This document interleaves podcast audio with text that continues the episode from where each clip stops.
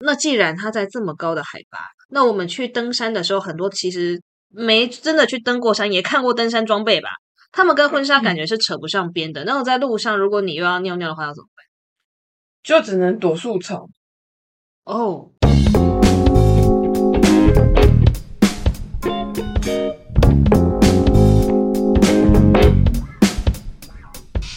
大家好，我是阿拉尼，欢迎回到职业案内所。这是一个介绍不同职业跟职务的频道，透过访谈，让我们多了解这个社会上有哪些不同的工作吧。今天我们要来聊两个蛮有趣的工作，它是造型师跟摄影助理。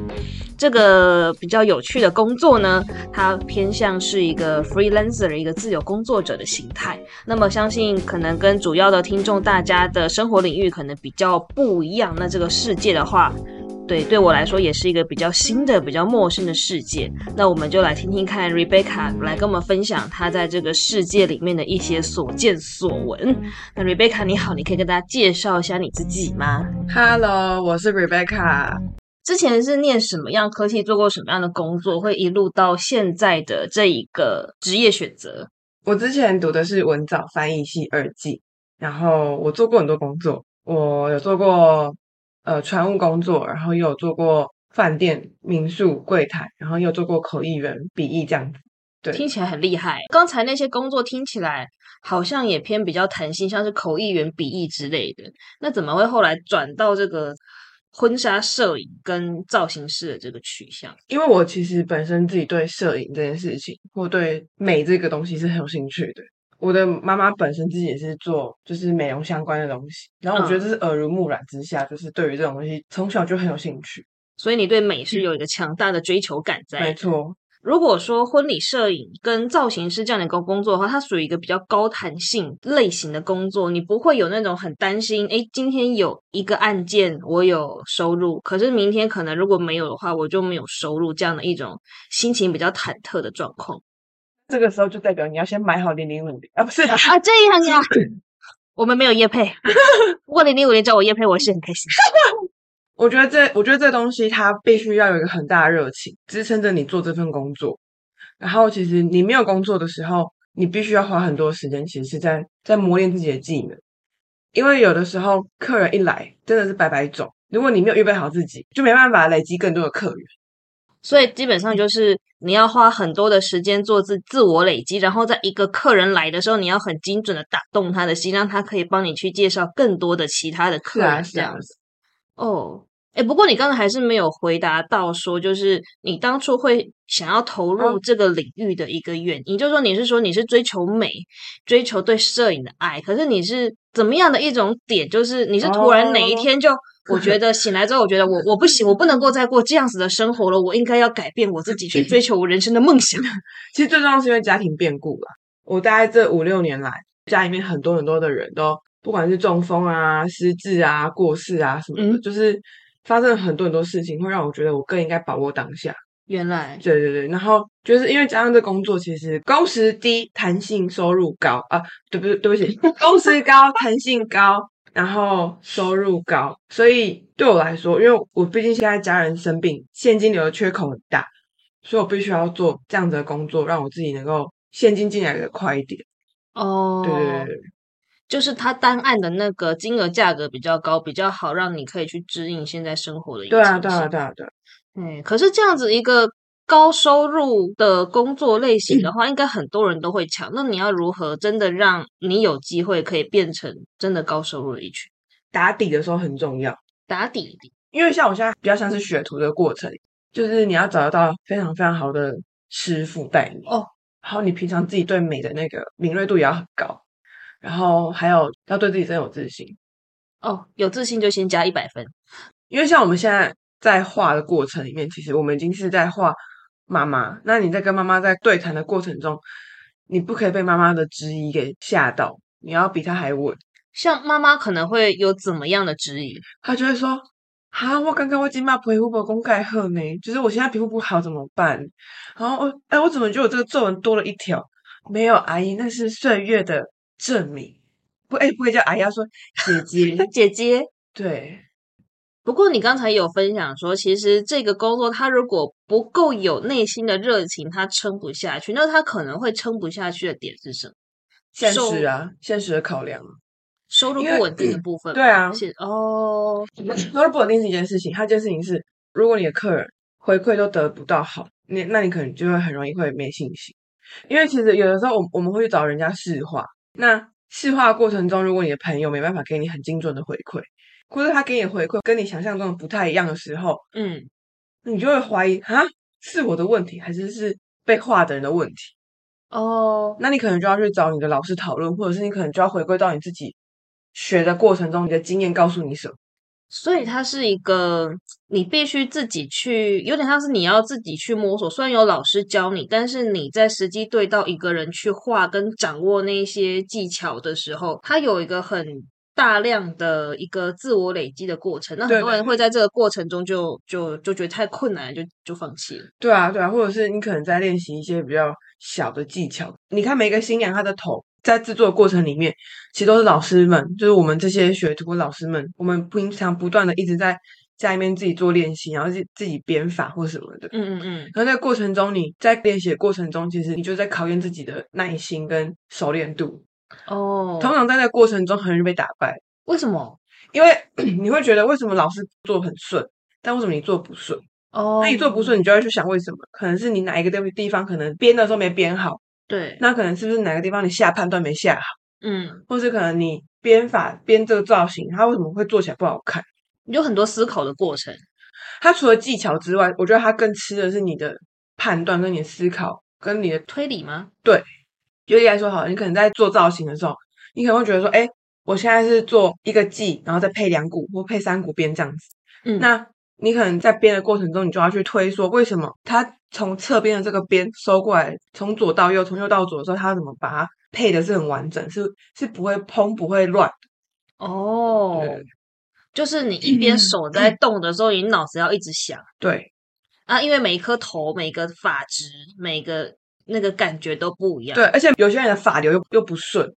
有些人有自然卷，他可能就会乱长，对，他就会是可能会是 S 型的这样长出来。哦，这么特别，对，酷欸诶。如果你不是 S 型，你是细软发，细软发做出来的造型跟自然卷硬发做出来的造型又不一样，因为细软发它可能会直接就是粘在头皮上。对，但是如果是自然卷，它可能会很蓬。那你很蓬，你要怎么把它拉顺？你可能在事前需要先做一些处理，嗯，你可能要先加一点离子夹，让它是顺的发片。哦，顺的的话，你这样子再编才会是漂亮。对才会是顺的，对对对，就是这个你要做很多判断。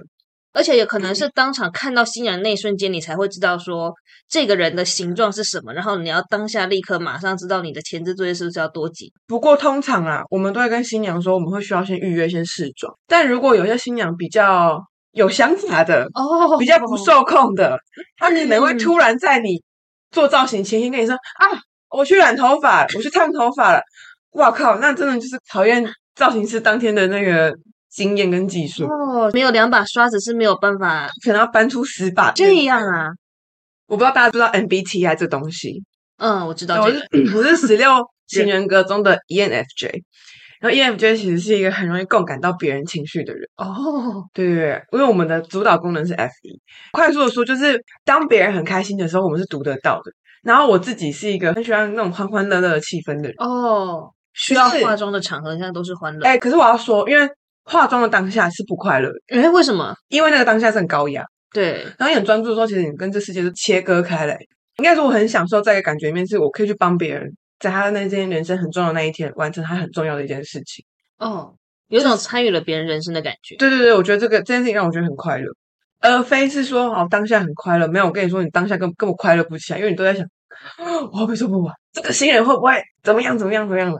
哦，对原来是这样呀。那么我们接下来稍微简单的聊一下这个高山婚纱摄助理、 OK，摄影助理的部摄影分，助理。对 OK 对对，哎，这个 Rebecca 的这个摄影助理，她不是普通的摄影助理，她是高山婚纱摄影助理，是高山，她要到山上去。那么山上跟山下到底会有什么差别？景吧，最重要就是景不一样，因为我觉得平地的景都是你可能开着车。用手机构图的好，其实人人都拍得出那样子的东西。但是我觉得找我们去拍高山婚纱摄影的新人们，我觉得有很大一个部分是因为他们真的对山有很大的热情，嗯，然后他们也想要体验很不一样的拍摄。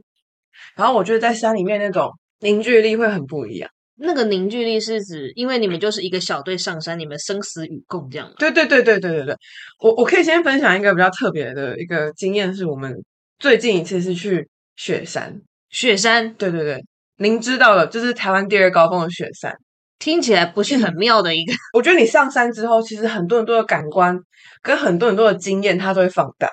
例如，因为像现在三六九山屋准备要收摊了，也不对是收摊，就是他们要改建。嗯，那我们刚刚好赶上了它最后一波的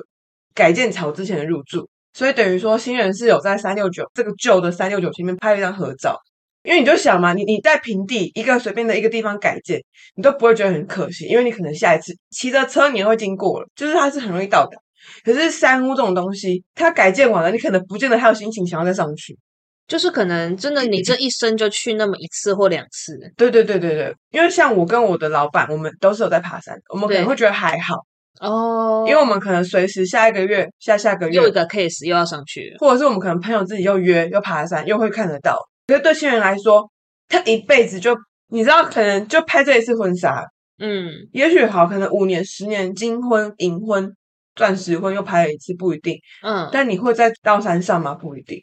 就是说这个婚纱的经验，它会比平地的更加的深刻，对啊，对啊，对啊，然后那种感动会更加的高昂，这样子。对，壮烈， 所以那拍出来那个表情会更加的那种，拍出来的表情都很棒，一定都要很棒，因为是不棒你可能也会被摄影师骂。也是毕竟摄影师也是很努力的才爬对到对山对上对嗯去的。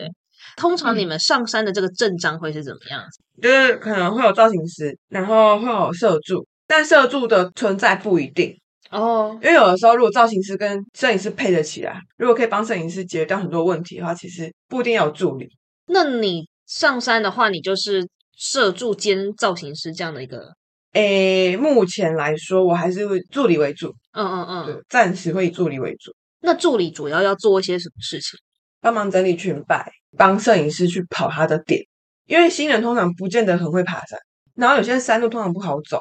一定通的常会是让社助去走那个路，帮新人开那个路出来，然后带着新人过去。然后或者是可能摄影师他可能会站在某一个山头，助理会去帮他跑那个位置，会问他说：“哎，这样距离好不好？这样距离可不可以？这个焦段是不是可以的等一下一个山头？”会有高低差啦，哦，每一个摄影师拍的风格不一样，对，有的摄影师他会习惯从 A 山头拍到 B 山头，摄影师可能会告诉我说：“你帮我跑去某一个点。让他看一下那个感觉是什么。”对，他会请我去当假的新人过去看。哦，这是一个很很需要很会爬山的人才做得了的事情对呢。对对对对。但如果假设你今天跟着摄影师，他可能不会取像这样两个山头的点，嗯，他可能会是取比较困难地方的点，你也得去。困难地方可能他会是在一个水池的旁边，他可能会请你站过去，让让他看一下这样的构图可不可以，哦因，为你不可能让新人走过去啊，然后跟新人说哦这样不好。也是新人会崩溃，新娘会暴怒。对对对对对。然后我可能要帮摄影师拿反光板，然后或者是帮他拿新人的东西，然后拿一些摄影的器材。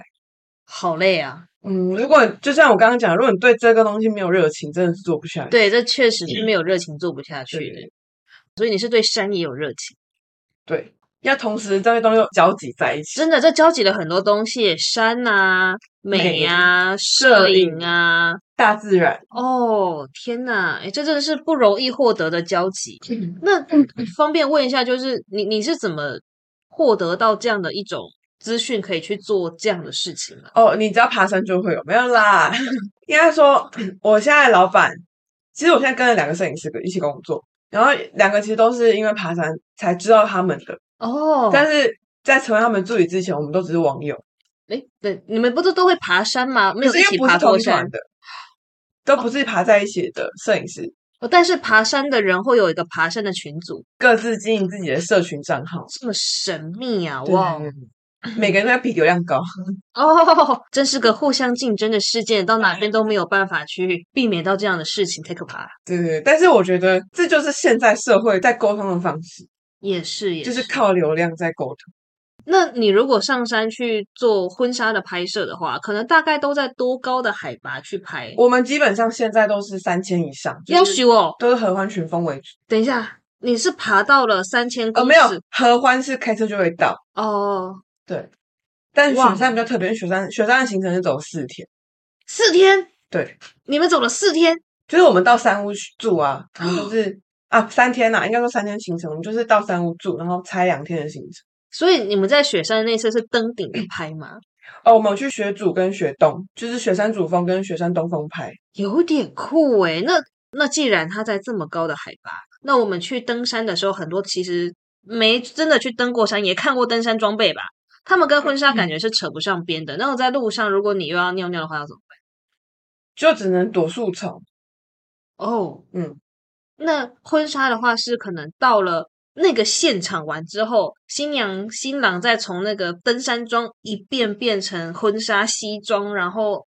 马上化妆，马上这样拍吗？没错。妆的话，通常都会是在山屋就会先差不多先画好，哦，对。然后我们的新娘的礼服礼服基本上会是到了定点才换，哦，不会让他穿成那样子去爬山，不会爬到的时候可能礼服也已经被勾烂了。也不会。我们也会有一小段是让她穿，然后哈，让她直接走，因为我们就是要拍她穿婚纱走的那个过程。原来啊，对对，这其实都是摄影师跟新人要先沟通好的东西。嗯，新娘会穿着高跟鞋。不会，我们不让他穿高跟鞋，哦因为婚纱挡得掉。那我好奇一下，那那是雪山他们穿的那个婚纱是无袖的还是有袖子？呃，他们穿的吊嘎，靠腰啊，不会冷死穿婚纱的那个时候已经是接近中午的时间点，哦。那好像是还太阳公公出来上班的时候。哦，稍微好，就是太阳公公没上班的时候，我们摄影师我们全部人都冷到快发疯，因为那个时间点风超大，然后雾还没有开，然后我们哇全部的人就是都躲在那个灌木的下面，然后我们就全部人这样躲在一起，然后就说：“天哪，会不会没有开？会不会掰上来了一趟啊？怎么办大概可以理解你们说的那种情感放大跟生死一线的那种感觉，一嗯群人躲在灌木下面互相拥抱着取暖。？”对不对？然后还要冒着风，然后那边煮热水。哎，这个还是很特别的体验哎。在这种上山拍摄，应该会有一些突发的状况，哦，很多啊，像是什么，东西不见了，例如记忆卡。记忆卡就是摄影师的问题了。 我们是新人的水壶不见，然后我们对我大概花了四十分钟在灌木丛里面一直找，一直找，然后就话转头发现，哎，有山友帮我们放在路径的上面，哦，真是好啊心呢。然后还有遇过就是新人体力不支，就直接坐下来了，也有，哦，就不愿意再继续往前走，也没有继续不拍愿意，他就是真的太冷，他就冷到受不了，他就真的直接坐在原地。那怎么办？等他。对啊，就只能赶快帮他温暖，然后让他休息。那通常几月的时候，这种山上婚纱拍摄的案子会比较多，其比实较温没有，因为你每一个时候的景都不一样。过年前超冷，我们也在合欢拍，然后啊，那一次拍到下下冰线，就下雪了，然后真的是很像 Elsa。我真的背景音乐要放 Let It Go 了，天对呐，吧？是不是很特别啊？然后我们九月，我是去年九月开始跟着拍嘛，对，九月第一场拍就拍到夏季最后一次银河，银河你也只能往上拍，那新人要入境在哪里？就拍剪影呢，对耶，嗯，很漂亮，真的很漂亮。还没有结婚的听众朋友们，之后考虑一下银河下的剪影，对，听起来然蛮后不欢迎错的私讯我。哇哦，很多人会追求海外婚纱，但我觉得其实台湾真的婚纱很厉害。这样听起来是真的还蛮厉害的。对啊，突然觉得有一点有一点震撼。有没有想要先签约 了？先不嗯我要，这边已经有一约好了 不是，是我根本就还没有对象可以。啊，各位听众朋友，如果身边有好的单身男性的话，也请介绍给我。可以可以可以，必须的。好，那我们稍微来聊嗯一下这个业界的生态干美赛，就是说可以啊，可以啊，关于像刚才有分享到啊，就是摄影师、造型师这些，你们都要怎么接到案子？全部口耳相传吗？有分几种状态，一种就是你可能本来之前是在婚纱店待过，我的老板他嗯是婚纱店毕业，所以嗯他可能会透过婚纱店去帮他接洽，但一部分是因为他自己本身也有在做自媒体，他自己算是小的 KOL，然后他本身就是拍山拍的很勤的人，哦所以他的客群也有很多是从他爬山的那个部分来。就是他经营自己登山账号的客人累积过来，哦，分流引流过来的。那我另外一个老板，他本身就是有在接商业案、商业案是什么意思？商业拍摄，像拍食物，对，或者是拍建筑或拍什么，哦他什么都拍。原来然后也有拍人像，然后因为他本身自己就有在爬山，他也有接触到这一块。像我自己是因为跟他们认识，我去蹭他们的流量啊，不是哎啦。我觉得我比较特别是，我其实算是一个蛮幸运的人，是因为我算是一个还蛮会 social 的人，嗯，感觉得出来对。然后我我蛮多朋友其实都蛮愿意相信我，也愿意给我机会， 哦。对。相信我之术，你就是那个漫画里面的主角。也有一些朋友其实有在洽谈，跟我在洽谈这件事情，就是要我拍或者要我化妆这件事情。嘿，对，但目前我都是先以还在 pending 的状态跟他们回应，因为我觉得我可能还没技术成熟到这个程度。应该也是因为你对你自己也是蛮有要求的，所以也会获得信任啊。对对对对对，讲句实在话，就是你一定还是要嘴巴够甜，懂得去制造机会，创造自己的价值，懂得让嗯自己曝光。这讲起来是很简单啦，但实际要运行，确实它没有那么容易。是啊，所以就是我觉得天时地利人和嗯，好，那各位如果看准了，就是不管是造型师啊，还是高山摄影助理或高山摄影这之类的工作，你觉得它好像很酷，薪水很高，工时很弹性的话，你可能也要想一下，你有没有这种天生的技能。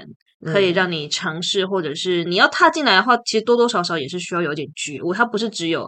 有趣快乐的那一面而已，嗯它也嗯是有蛮多你要苦心经营的那个项目。没错没错，嗯，对啊，那我们稍微来聊一下养成这件事情嗯好了。一个新密的养成，它可能要多久啊？你说它需要打底，要找到好的老师，然后又需要各种的练习基本上理论课加实作课两个月结束。哦，这么快？对，就可是是是很密集的，每每周都要上课，八周到十三周的课程。就是理论课、实作课结束后，到你真的能画，它又是一个很很漫长的过程。快一点的人，课程一结束马上就开始就开始画，也有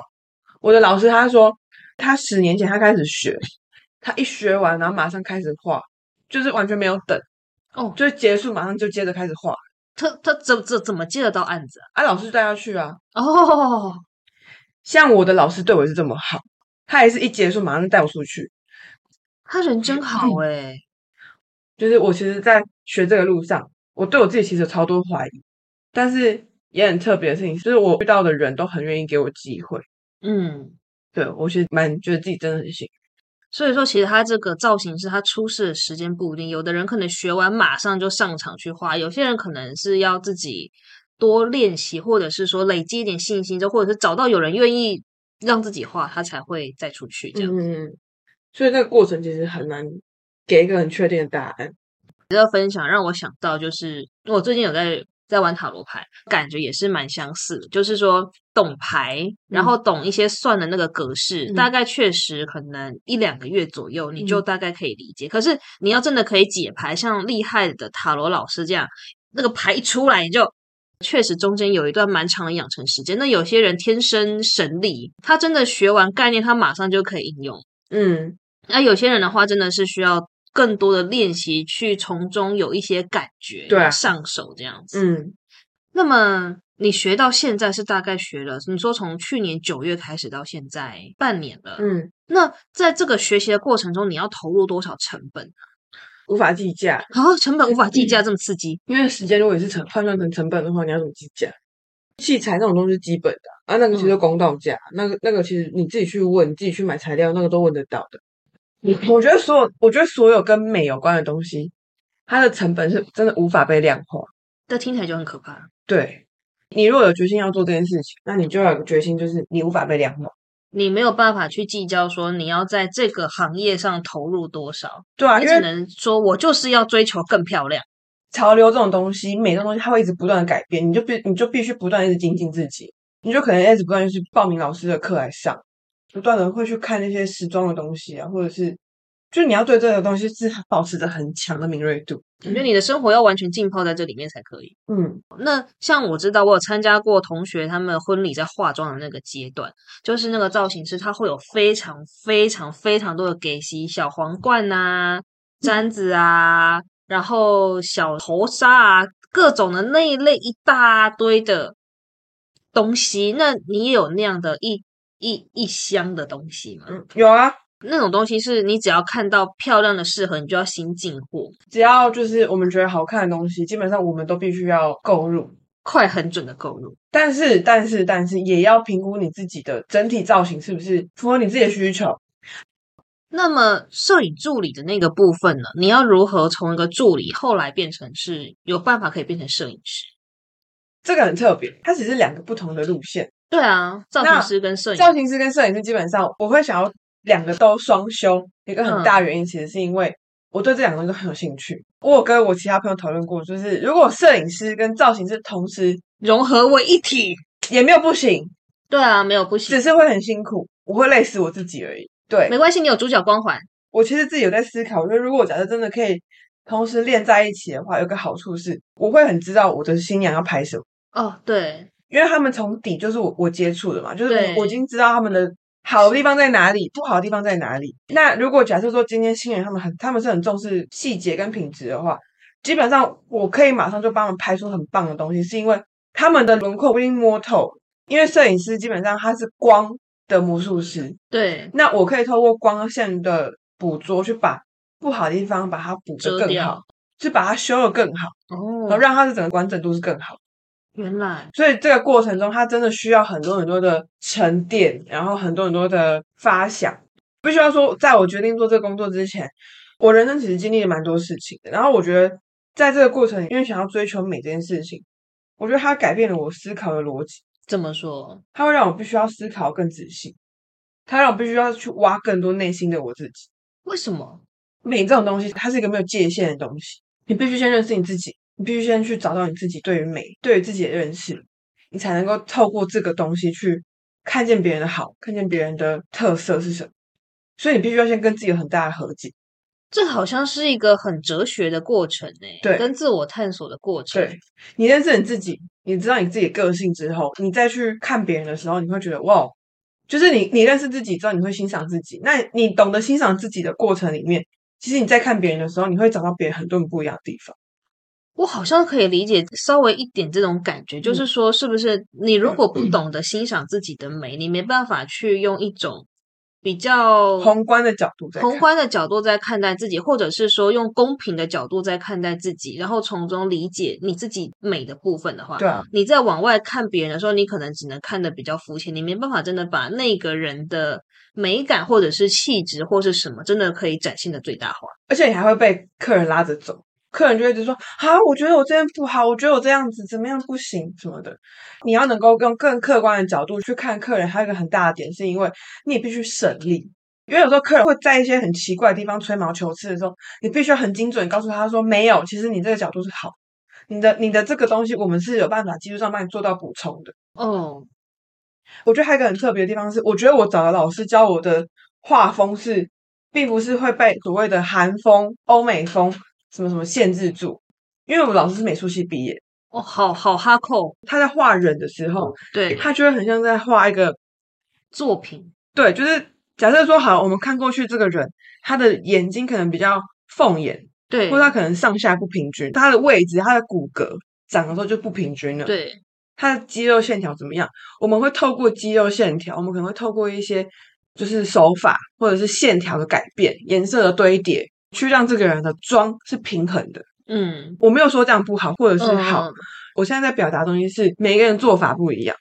有可是能我们会透过线条的改变，让它从斜的斜率，可能本来斜率是四十五，我们可能把它拉回来变成是九十度，嗯，可能斜率三十，我们把它拉到变成四十五度，我们对让整个线条是和谐的，对，是平顺的，但是不去改变到新人的本样，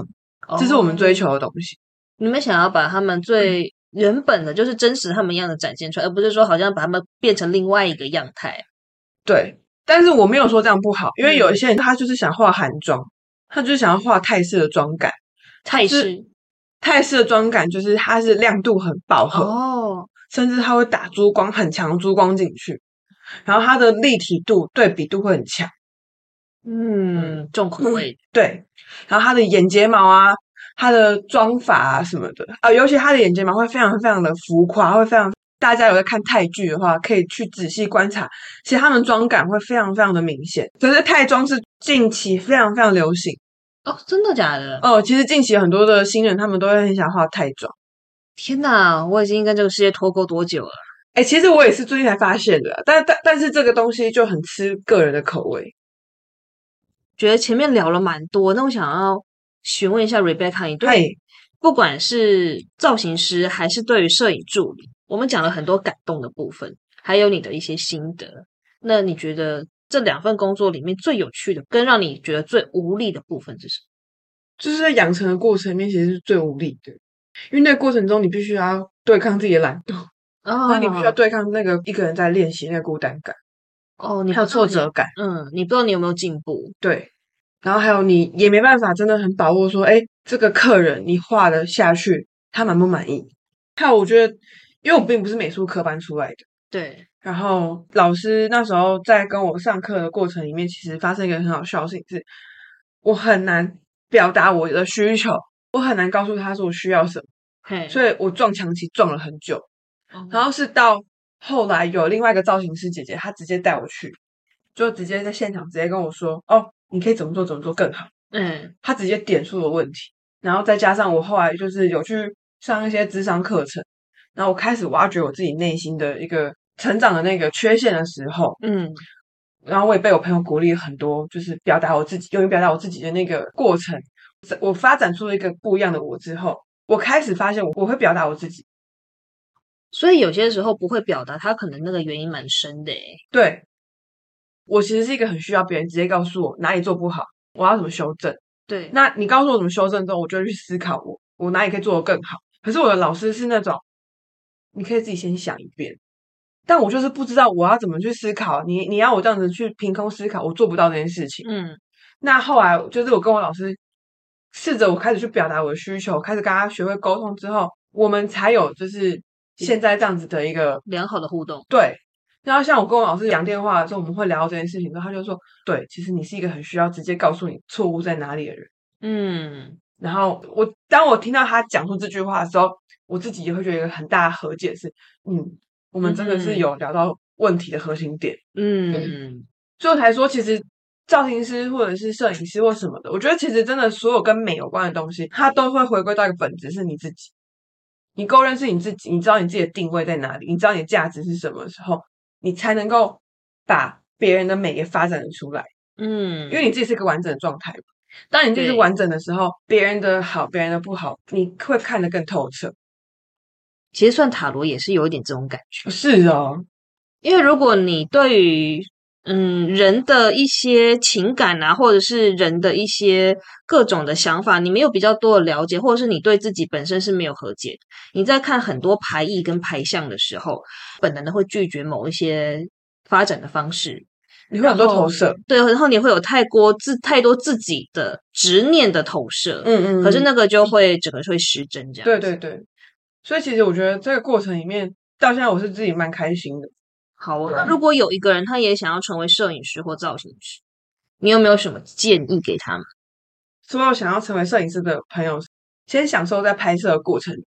不管你今天构图怎么样，我们都不先先不说，你要先享受在过程，因为你享受在过程里面，你回忆起来是好的时候，你去看你的构图，它也会是好的。哦，这样啊，一开始我也在意构图啊，什么三三等份啊，然后对什么什么什么什么什么分啊。来，我家后面还贴了一个拍照的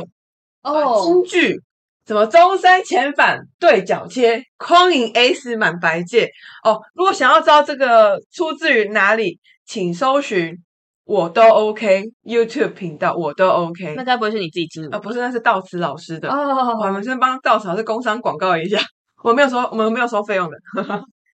其实这东西它是死，可嗯是如果你不享受在当下，你很难拍出好的东西。这些东西都是前辈们建议嘛，给出来的一些口诀。可是你要从看完影片记到你心里面，它是个过程，它是一个对需要消化跟吸收的收的过过程程。